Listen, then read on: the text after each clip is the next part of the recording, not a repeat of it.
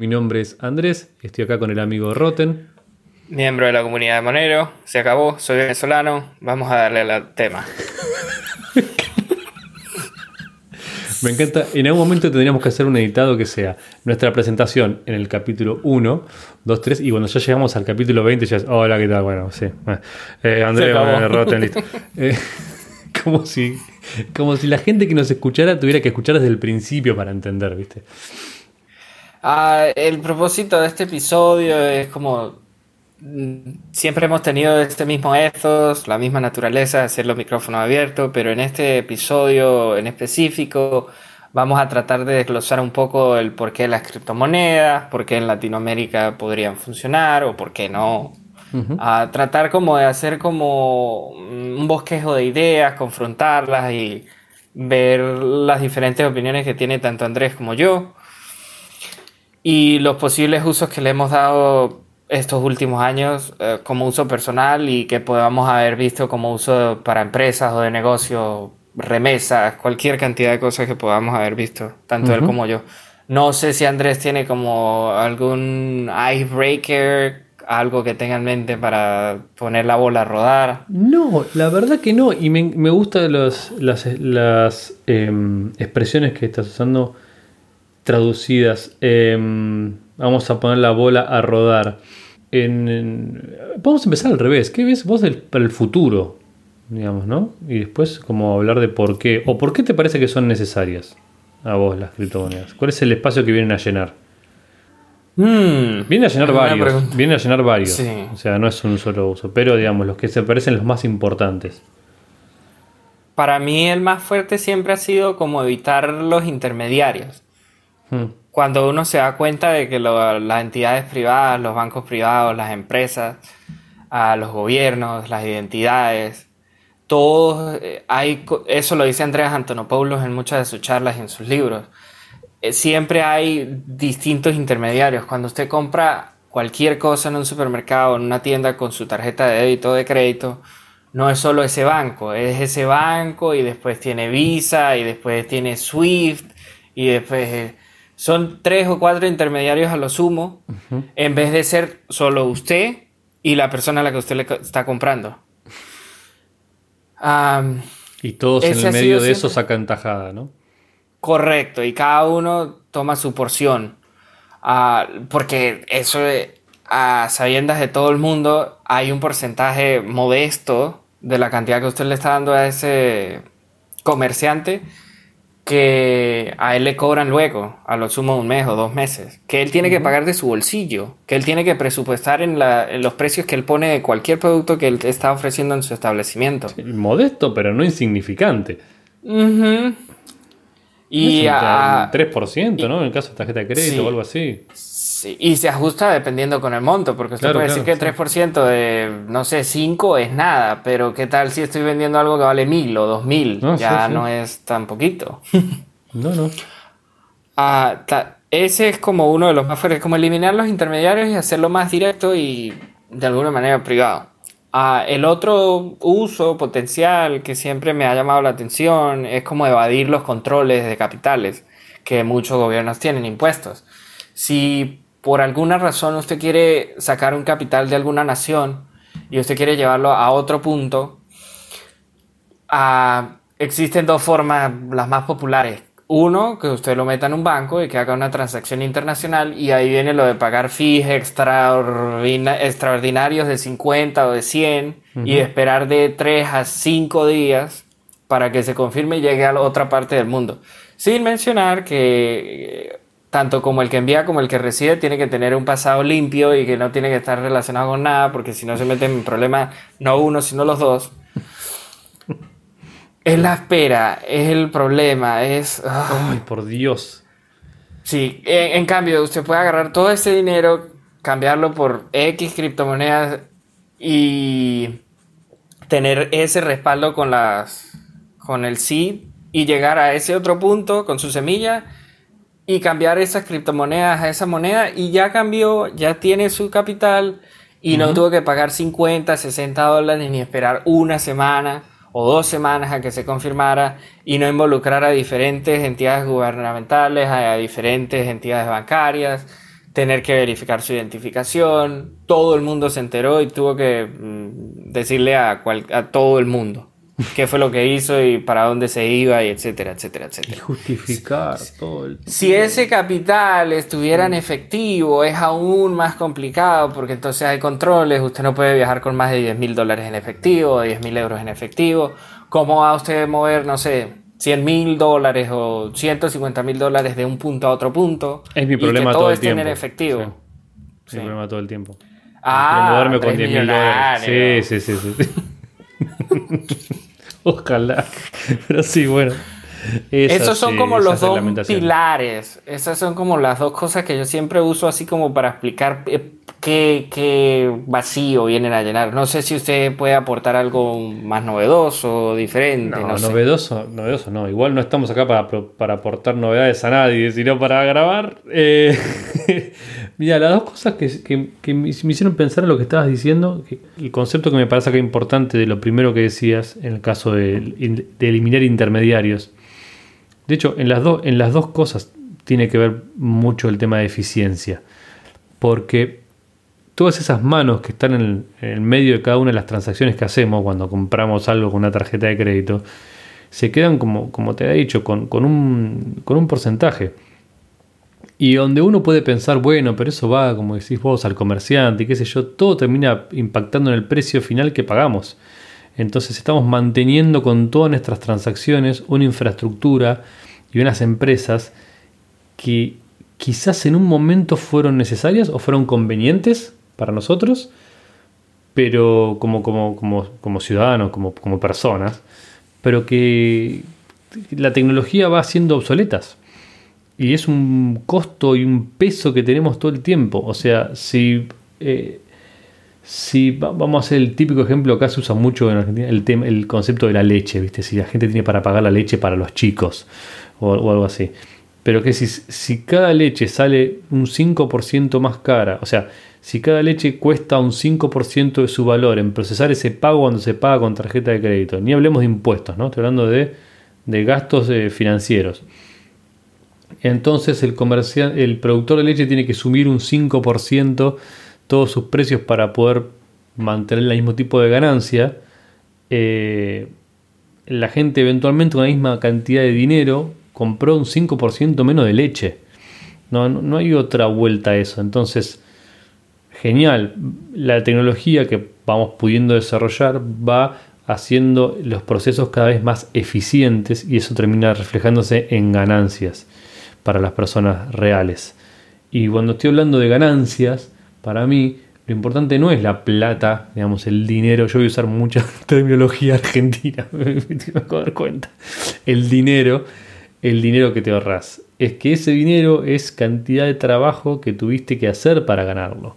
Eh, es tiempo que dedicaste a, tener que a no estar haciendo lo que por ejemplo querías y teniendo que hacer algo de tu trabajo si, si tu trabajo no es algo que disfrutas ¿no? o de pasar tiempo con tus hijos o de ocio o de algún proyecto personal que querías hacer entonces todas esas ineficiencias en el sistema te van restando eh, vida de alguna manera pequeña puede ser imperceptible pero todo eso em, como dice, compound, digamos, eh, se, apila una atrás de la otra y hace que vivamos un poco peor. Eh, eso es lo que yo pienso para el, para el caso de los intermediarios. Eh, y después para el caso como, el, segundo que, comentabas, ¿no? que era como de las libertades, ¿no? algo así. es algo parecido. Todas esas restricciones están de alguna manera también, lo pienso así ahora, ¿no? Digo, de alguna manera están al revés, en vez de provocando ineficiencias, están amparando ineficiencias también. ¿no? Porque las jurisdicciones, por ejemplo, las eh, los controles de capitales a la ida y vuelta eh, cuando vos querés atravesar una frontera. está bien, eh, sabemos cuál va a ser el discurso siempre, que, que, no digo que no sea en parte cierto, que es como evitar las cosas malas que tiene el mundo, ¿no? Eh, desde el terrorismo, la pedofilia, lo que sea. Pero, pero también eh, en el caso, por ejemplo, de países como, como el mío, y sé que como el tuyo y como varios más, están amparando también eh, ineficiencias en el, sistema que, empeoran realmente la calidad de vida de la gente. O sea, que vos no puedas moverte libremente con, tu dinero, que, no es otra cosa que tu esfuerzo transformado en, en, algo, eh, en algo portátil y transable. Eh, estás escondiendo cosas que podrían solucionarse. Y en vez de solucionarse o en vez de mejorarse, te amparas en restricciones artificiales o arbitrarias para que eso no cambie. O para que cambie mucho más lento. Y en el medio estamos todos viviendo y, gastando horas de nuestra vida. Eh, o al menos eso es lo, lo primero que me hace pensar esto que me estás diciendo. Sí. ¿Y tiene algún otro uso que usted le vea aunado a estos dos posibles casos? Eh, mira, sí. Em, y esto se aplica a, a, las cripto en general.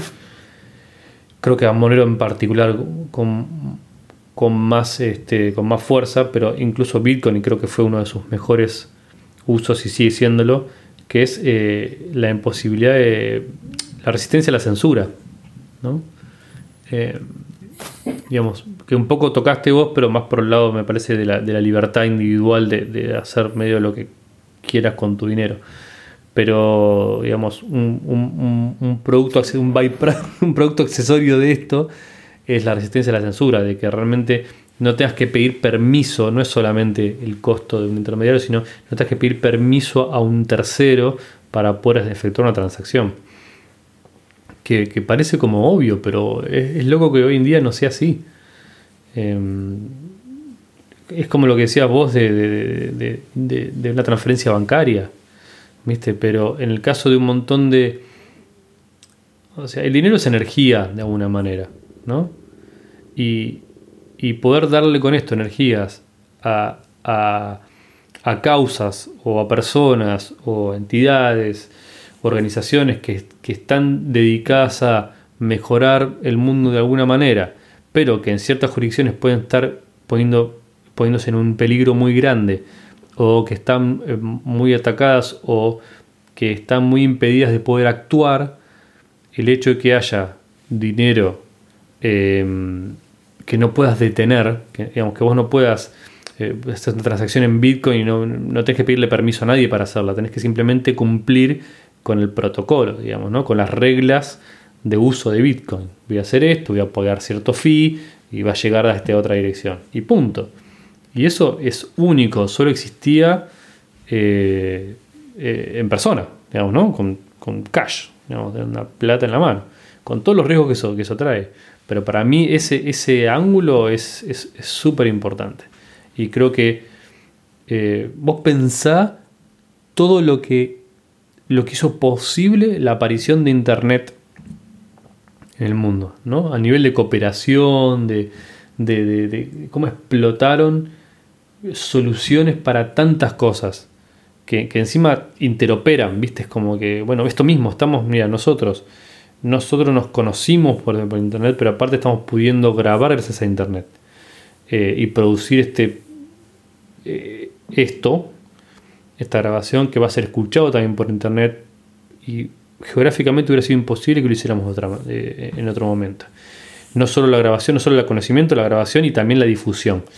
Eh, hubiera estado totalmente fuera de nuestro alcance. La posibilidad de que todos podamos hacer esto es como exponencial, exponencial.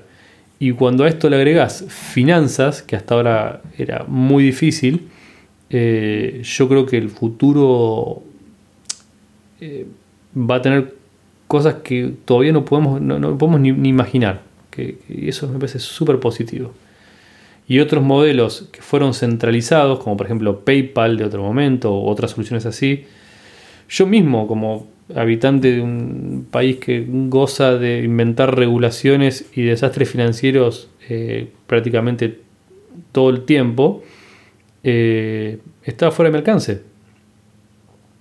Y eso seguramente vos lo notaste también un montón, que es como qué, qué diferente es la perspectiva de gente que vivió o vive en, en jurisdicciones, porque los países son básicamente jurisdicciones, eh, restrictivas frente a unas, eh, a unas libertades, o ni siquiera restrictivas, puede ser inestables, por ejemplo, con eh, la gente que vive como en el primer mundo, por lo menos en lo que, en lo que a finanzas se refiere, ¿no? el acceso a, cuentas bancarias, a, una moneda con cierta estabilidad en su precio. Es el día y la noche. O sea, las cosas que, hay cosas que, que realmente no necesitas explicar a alguien que vivió o vive en un país donde la plata no funciona bien. O que los gobiernos pueden cambiar las leyes de esa plata de la noche a la mañana y se acabó el cuento. Perdón, es muy confuso. Me acabo de dar cuenta que uso mucho plata y no es el metal. Bueno. Bueno, sí, llamo dinero. Saben que somos latinos. somos panchitos, disculpen, ¿no? Panchito. Es como. Ah, sí como algunas personas piensan que todo, todo de, México para abajo es México. Bueno. sí. Para, para, para, para, para. Eh, sí, sí, sí. Ah. Tengo bigotes, si eso ayuda. Eh, soy como medio. Sí. La pandemia nos ha hecho barbudos ahora. En fin, eh, seguimos con el tema. Obvio. ¿Qué te parece lo que ah. Lo que, todo dije muchas cosas, pero no sé. ¿Estás de acuerdo en general?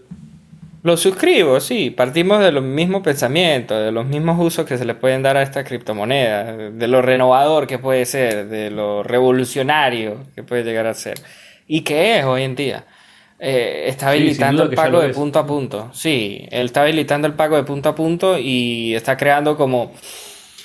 Tristemente todavía sigue en, ese, en esa fase que parece como un culto pero poco a poco se ha ido deslindando de eso y se ha hecho más grande y más grande y más grande. Y hay más, mucho más interés o mucho más. Mucha más atención de, de gente que antes decía, no, eso no, ¿para qué? Y todo eso se gana a nivel de. A nivel individual, yo creo que hay que hacer como el trabajo de hormiga y seguir eh, apoyando con eh, haciéndonos escuchar, mostrando nuestro punto de, vista, em, dando ejemplos de cómo los hemos usado nosotros o qué es lo que hemos hecho. Mm. Sí, una, de las cosas, por ejemplo, que, más me...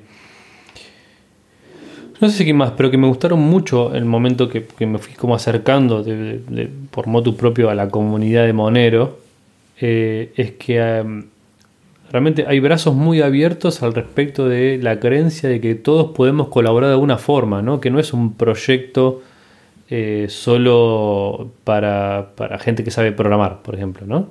que solo hacen falta eh, los técnicos. Eh, y, eso me parece muy refrescante y está totalmente alineado con lo que yo pienso, ¿no? porque lo mismo, esto mismo, bueno, este mismo podcast que estamos grabando, no estamos ayudando desde el punto de andar desarrollando eh, código nuevo realmente para Monero.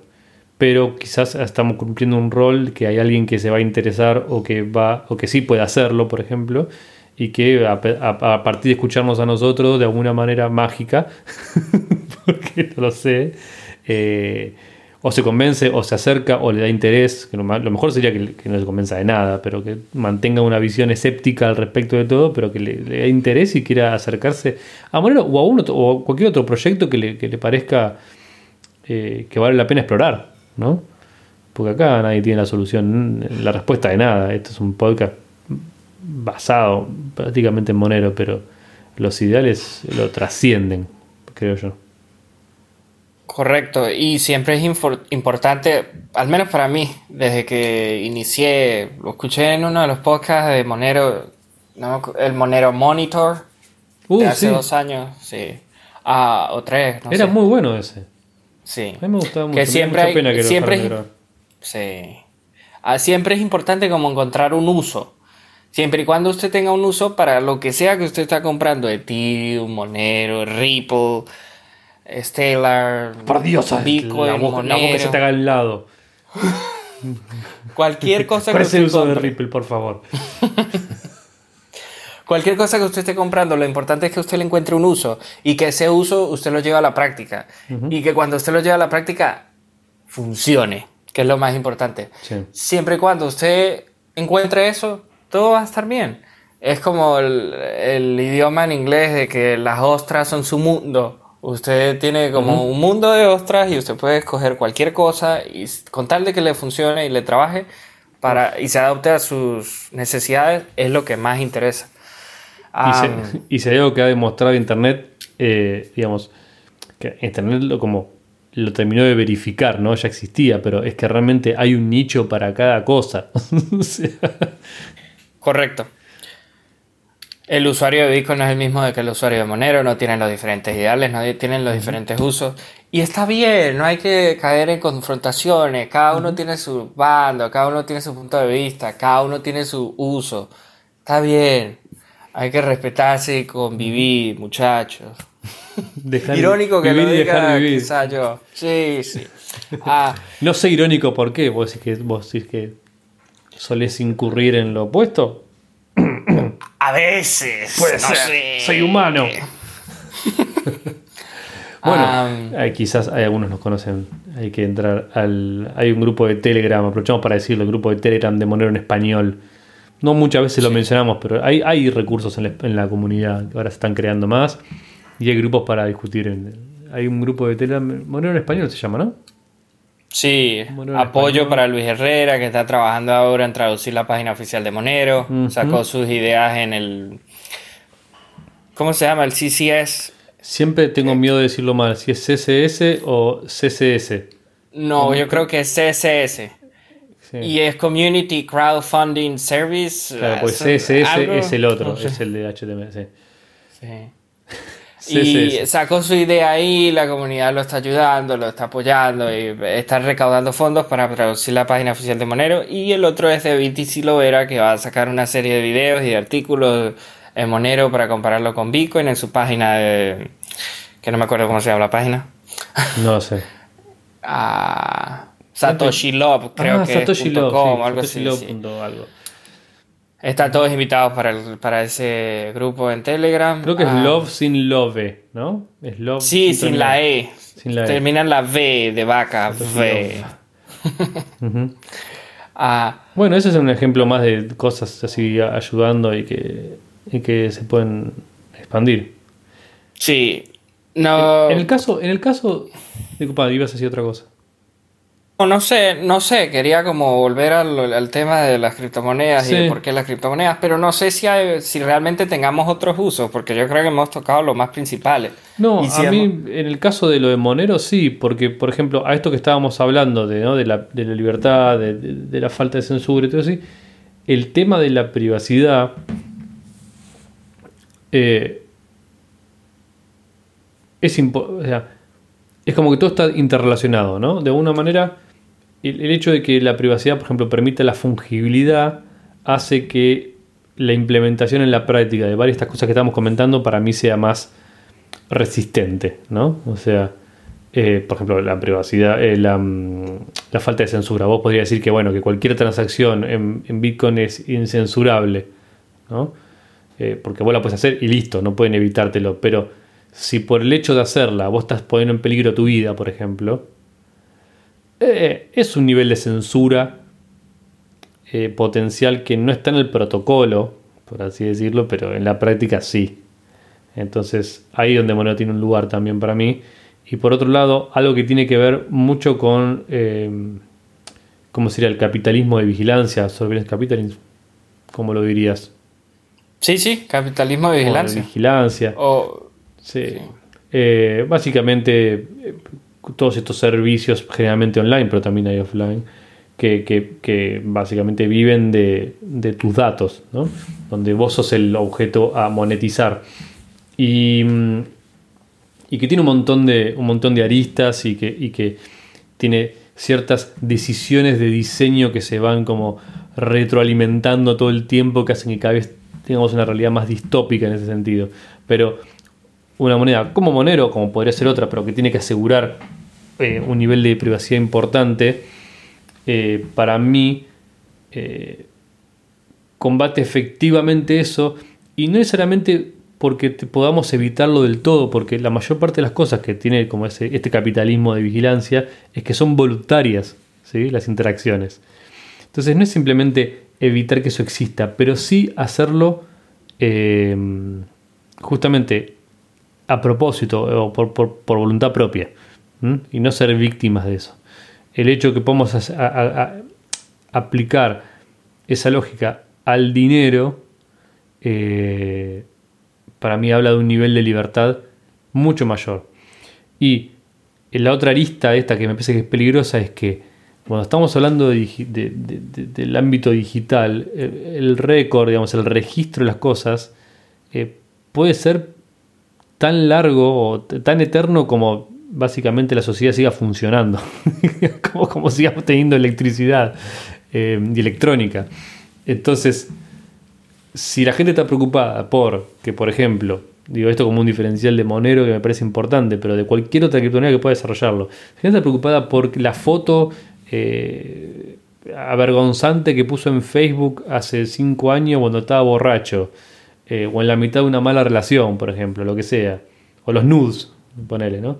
Y, oh, esto va a quedar en internet por el resto de la vida. Bueno, cuando estamos hablando de tecnologías que son geniales, como tener un ledger, un libro de cuentas transparente y, inmutable, que no se puede cambiar y alterar, es un peso gigante hacia el futuro. Que todas tus transacciones, si vamos a tratar de hacer un mundo en el cual las transacciones financieras empiecen a pasar en este tipo de herramientas, vamos a estar dejando un registro eterno. Entonces, es por un lado peligroso en el corto plazo, pero al mismo tiempo yo creo que en el largo plazo puede ser paralizante y contraproductivo. Entonces me parece que está bueno que se traten de desarrollar herramientas que eviten que eso sea un problema, que tengas los beneficios y no los problemas. Me fui muy de mambo, ¿no? no, está bien. Lo que dice no está mal. Siempre y cuando no esté diciendo disparates. Hable todo lo que quiera. Pero vos decís me estoy diciendo disparate. No, no, no, no. Es lo que le estoy diciendo. Yo no creo que esté diciendo disparate. No, Andrés, para nada, no estoy de acuerdo. Eso no es así. Ah. No, pero realmente en serio, cuanto más me pongo a pensar en eso, en ese sentido, más. Eh, o sea, más importante me parece. ¿no? no encuentro una falla de por qué esto no sea importante. En regímenes gubernamentales donde los voy a ser muy redundante con lo que voy a decir, pero bueno. En los regímenes gubernamentales que sean más astringentes, uh, me saqué de la redundancia, como las dictaduras de izquierda, de derecha, lo que sea, que tienen un sistema de vigilancia mucho más estricto que otros, es pilar que la criptomoneda que se esté usando sea privada y que sea fungible, que no haya este récord permanente, que no haya como esa manera de que haya un registro permanente de cuándo se sacó de la casa de cambio, de qué se hizo, en qué se gastó, cuándo se gastó, con quién se gastó, que haya esa metadata, que haya esa metadata y que haya la data. Em, es importante que se usen cadenas como la de Monero porque de esa manera se evita que haya toda esa ramificación de data por todos lados. Y ahí es donde se apoya, es muy bien que nosotros estamos haciendo como esa vocación a que se aumente el uso de Monero y no se ocupe el de cadenas públicas porque va a ser un récord permanente como usted lo está argumentando. Sí, y, no lo estoy corrigiendo porque no creo que haya dicho algo malo o que tenga que corregir yo algo. no, lo estoy como apoyando. Bien, eso es lo que yo quería. Eso es lo que yo quería. Eh, Fíjate como toda la trascendencia que tuvo las, las últimas, ¿no? Pero digamos, ya fue hace un, año, un año o algo así, toda la legislación europea al respecto del derecho de olvidar, ¿no? En los servicios web, que, que, vos realmente puedes hacer una petición en muchos servicios, tipo Google, lo que sea, y puedes decir, no, no, quiero que mis datos los borren de verdad, porque generalmente solamente con borrar la cuenta no estás haciendo eso. Entonces, incluso podés no creerlos, ¿no? Digamos, yo siempre le digo lo mismo a, todas las personas con las que hablo de algo parecido, es asumir que cualquier cosa que hagas en Internet es pública, pero totalmente pública. Después, si tenés suerte, no lo es, pero asumí que sí. ¿Entendés? Entonces, el, eh, toda esta legislación del, no me acuerdo cómo se llamaba, GPDR, no me acuerdo cómo es las siglas de, europeas. GDPR, creo. GDPR. Pero bueno, que incluyen dentro de eso el, derecho al ser olvidado, ¿no? Sí.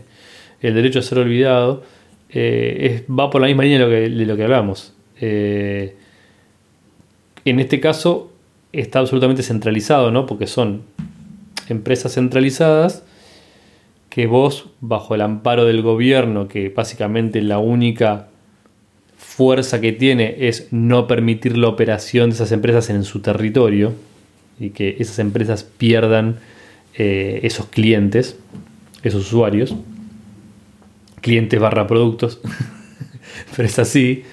Eh, entonces las empresas cumplen con esas normativas. Y la normativa dice, bueno, las personas tienen derecho a olvidar, entonces, a ser olvidadas, entonces vos podés mandar una nota, pedirle, eh, bueno, ¿sabes qué? Si yo soy, yo soy un francés y quiero que Google olvide todos mis correos de Gmail, voy a cerrar mi cuenta y pido que sean todos olvidados. Y en teoría, para cumplir con la ley, Google debería hacerlo o lo hace.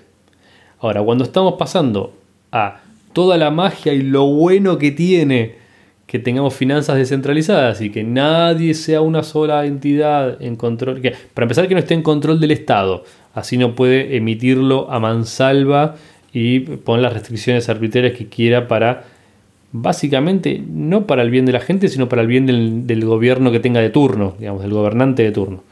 Eh, con lo cual son todas intenciones cortoplacistas y no a largo plazo. Eh, pero digamos, que no se pueda restringir eso, eh, ¿cómo, cómo, cómo, eh, cómo ejecutás ese derecho a ser olvidado? Y la única forma que tenés es que no haya sido recordado en, primer, en comienzo, porque una vez que eso está descentralizado y que hay cuentas por doquier, o sea, registros por doquier, copias por doquier de esa cadena de bloques, que registra todo eso, ¿a quién no tendrías a quién poder pedirle ser olvidado? Entonces tenemos que evitar que ello siquiera sea grabado. Eh, esa es la forma en que yo lo entiendo. Ese es un buen muy argumento. Y está muy bien que estemos tratándolo y como comparándolo con el reglamento, la legislación que hubo en Europa con el derecho a ser olvidado. Y no hay manera de que se olvide usted si todo está de forma descentralizada y se está copiando con los nodos como lo trató usted. Lo apoyo. Es que lo comparto. no tengo nada que decir en contra. Me parece no tengo nada que ampliar. Cuando más, cuanto más te metes en ver estas cosas, es como que, es como que los conceptos empiezan a conectar, ¿entendés? Sí. Pero yo me encuentro cuando hablo con, terceros, con otras personas, sí. que ese es uno de los ejemplos, ese es uno de los aspectos del, espacio cripto, en general cripto de criptomonedas, no de cripto de criptografía que parece como, es muy sencillo de entender, ¿no? A, primera, pero las ramificaciones lógicas que tiene son difíciles, eh, no, se te ocurren a la primera, a, primera, el tema de la descentralización. Es como que es fácil de explicar, lo puedes decir en tres frases, ¿viste? Como, bueno, todos tienen una copia del libro este de cuentas, eh, del famoso Ledger. Eh, entonces, nadie puede hacer trampa con esto porque si haces trampa en una sola copia, bueno, ahí quedan otras que están todas válidas y bueno, la que, la, que la mayoría sea igual la vamos a tomar como la válida. Y es difícil hacer trampa, entonces vamos a creerle. Pero es como un segundo nivel cuando empezás a pensar, bueno, estamos muy acostumbrados a que podemos demandar por ley o por fuerza o por lo que sea ciertas acciones de las entidades. Y cuando los descentralizas, no podés más. O sea, todo ese costado que es bueno, es positivo para, eh, para que tengas libertad, si, está, este, si estás expuesto, se vuelve en tu contra. Instantáneamente. Instantáneamente. Sí. Es bueno que el monero no se no quede grabado nada, como usted dice. la mejor forma de evitar eso de no tener ningún percance con, ok, quiero que me olviden, es que no se grabe nada por defecto. Y vuelve la responsabilidad a la persona, que en realidad siempre la tuvimos y nunca dejamos de tenerla. O sea, la responsabilidad de, lo que hacemos con las cosas. O sea, pero lo que tiene importante es que sea optativo. Que si yo quiero aparecer públicamente en algo, que si yo quiero decir algo públicamente, lo pueda hacer y no sea censurado, es genial. Pero el otro lado también es importante que si yo no quiero dar cierta información sobre mí, que si yo no quiero decir cosas, ciertas cosas en público, también puedo hacerlo. Y ya el nivel como ideal es que encima pueda hacerlo en privado, ¿no? O sea, hay cosas que no son... O sea, ya hay información que damos que no es ni voluntaria ni quisiéramos darla en privado. Eh, digamos, digamos, vigilancia pasiva, por así decirlo, ¿entendés? Pero el punto, el punto ideal de todo eso es que podamos decir las cosas que queremos, y por podamos decir me refiero a todo, ¿eh? a transaccionar dinero, mover cosas, derechos sobre propiedad de cosas o lo que sea, eh, también de manera privada. De esa manera no solamente tenemos la opción entre o totalmente público o no hacerlo, sino hacerlo de manera privada con las personas eh, que, que, elegimos. ¿no? algo que parece tan obvio en la intimidad, no sé, poner una pareja, que no lo, harías capaz con cualquier persona o en la mente de la calle, con algunos aspectos de la sociedad moderna parece raro, ¿viste? Ah, hay dos cosas que me gustaría subrayar, señalar de, de su argumento, de este argumento que venimos planteando con lo del GDPR en Europa y la comparación que, la analogía que estamos haciendo con las criptomonedas. En primera instancia, que usted mencionó que el, ese récord permanente de la información o de dónde van los fondos que se han gastado en la cadena de bloques, por ejemplo, de Bitcoin, que no pertenece al protocolo, a la red en sí, sino que es foránea, es privada, es de estas empresas que tratamos en el episodio 4 que grabamos hace poco. es importante que eso se sepa, que independientemente de lo que se sepa fuera de la cadena de bloques de Bitcoin, las transacciones son no se pueden censurar y no hay nadie en el mundo, ni siquiera a nivel de red, nada, nada, que le pueda decir, no, usted no puede mover estos bitcoins. Ahora, cuando usted meta esos bitcoins, lo de la papa caliente que se mencionó en el episodio número 4, ya se va a meter en un problema. Sí. Eso es, bonito, eh, es, es, digno de, que, de señalarlo, de subrayarlo. Yo creo que no estaría de más que yo haga esa nota y que lo, no, pero no. Que lo recalque de lo que usted acaba de mencionar, como de ampliar un poco la idea. y, aparte, hay una cosa que, sucede cuando estamos mucho en el mundo como de la parte técnica, ¿no? De ah, se puede hacer esto porque tal protocolo lo permite, qué sé yo, que es donde todo eso se choca con la vida real, ¿no? Con la vida cotidiana. Porque, por ejemplo, en el desarrollo de una aplicación en concreto, por ejemplo, la, wallet de, de Monerujo, eh, y que muchas veces nos encontramos con eh, críticas de los usuarios o quejas al respecto de, ah, pero yo quise hacer tal cosa y esto salió mal y cómo accedo a mis fondos, lo que sea. Eh, hay todo un ángulo de la seguridad, por ejemplo, que vos podés hacer como el diseño entre comillas de vuelta aéreas, mis comillas aéreas, perfecto para decirlo. No, mira, si la gente usa esto así, de esta manera, no va a fallar y tiene las dos cosas que venimos hablando, seguridad y tiene privacidad y tiene autonomía y no lo puedes censurar. Después te encontrás con el mundo real y la gente se equivoca. Eh, y la gente actúa de mala fe a veces. Eh, a veces se equivoca por, por mal uso, a veces se equivoca por ignorancia, a veces asume cosas que no son así. Y, y de alguna manera es difícil cuando estamos tan acostumbrados a un tercero o a una entidad que nos devuelva esa seguridad, poder eh, como de vuelta, transmitirla de vuelta a toda esa autonomía del usuario. Digamos, no sé si se entiende lo que quiero decir, pero como de una manera sensible, segura, pero al mismo tiempo absolutamente empoderada. O sea, no hay, no hay una... Vos tratás de construir redes de seguridad por las dudas, pero siempre se van a chocar con el concepto de si sos Em, el famoso tu propio banco. Si sos autónomo o en el fondo siempre estás confiando en un tercero para que te provoca, para que te dé la, seguridad que, querés.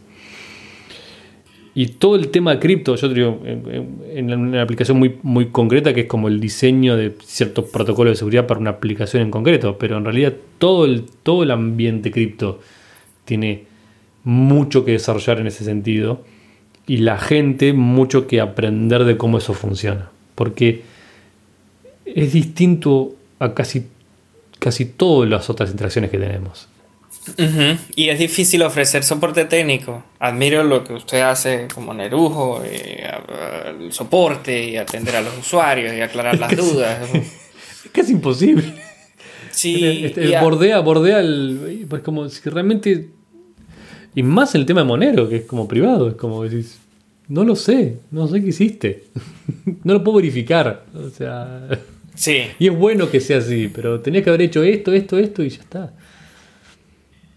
Y al final del día, a, nivel de que seguimos discutiendo la opción de los usuarios, digamos, lo he leído, lo he escuchado por ahí, es como el voz populi.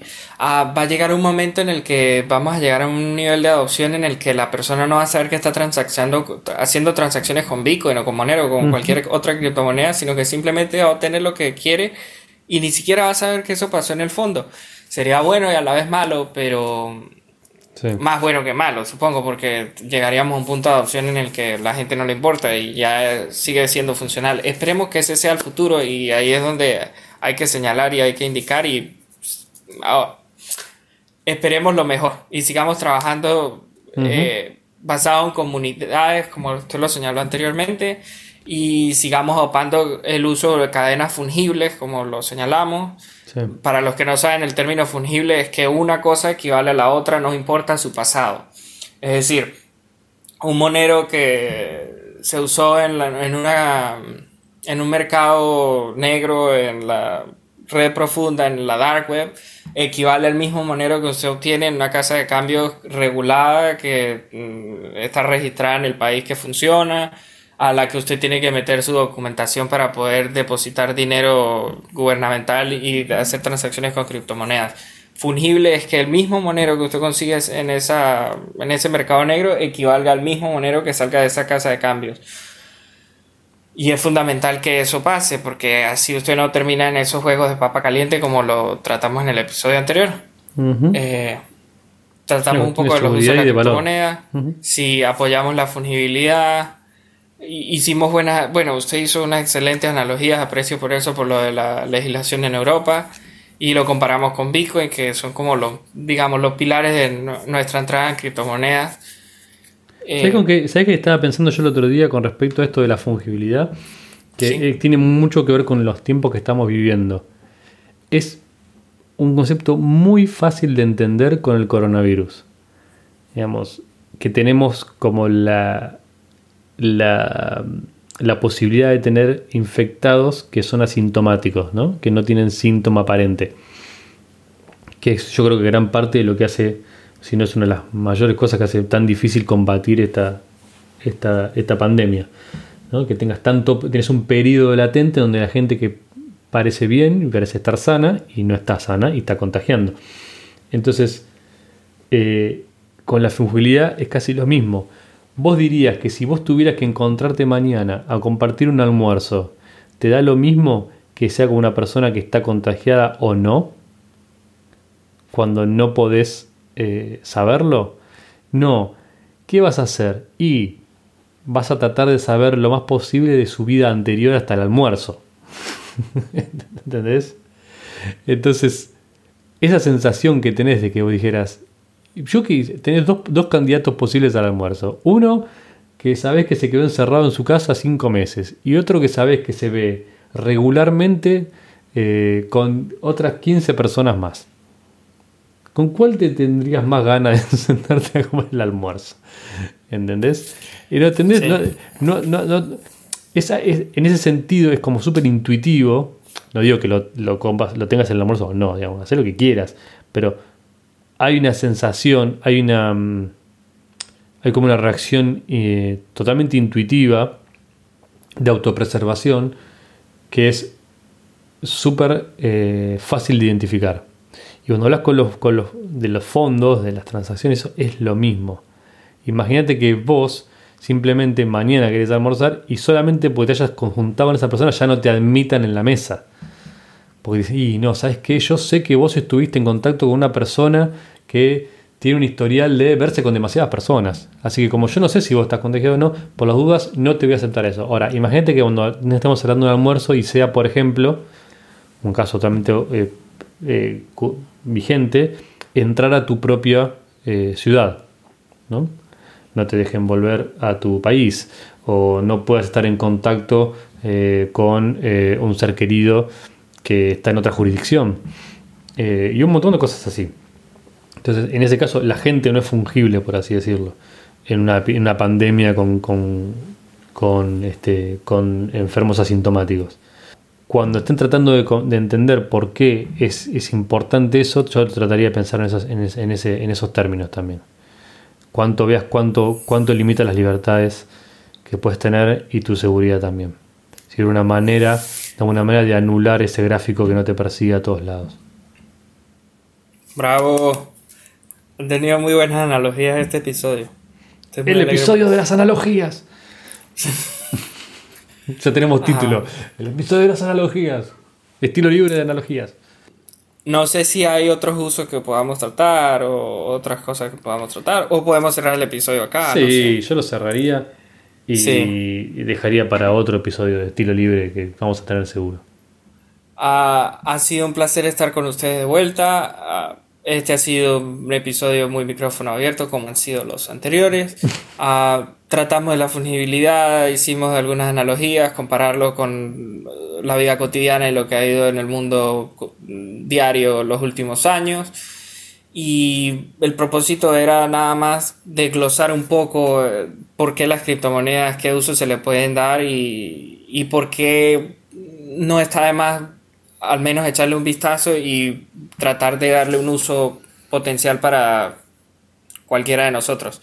Este ha sido Roten y he estado con mi amigo Andrés. Me acabo de dar cuenta, eh, perdón Roten, me acabo de dar cuenta que no tocamos un punto importante que lo dejamos para otro episodio futuro porque sé que nos vamos a cebar ambos. La emisión monetaria. Sí, bueno. ¿Cómo no dijimos nada de la emisión monetaria? Bueno, pero ya fue. Es el caso de uso más inmediato, más inmediato y tangible de la, de la cotidianeidad para mucha gente, desgraciadamente. Pero bueno, sí, como dijiste vos, estos fueron los temas que tocamos. Eh, micrófono abierto y dale, nos vemos en un próximo episodio. Hasta luego.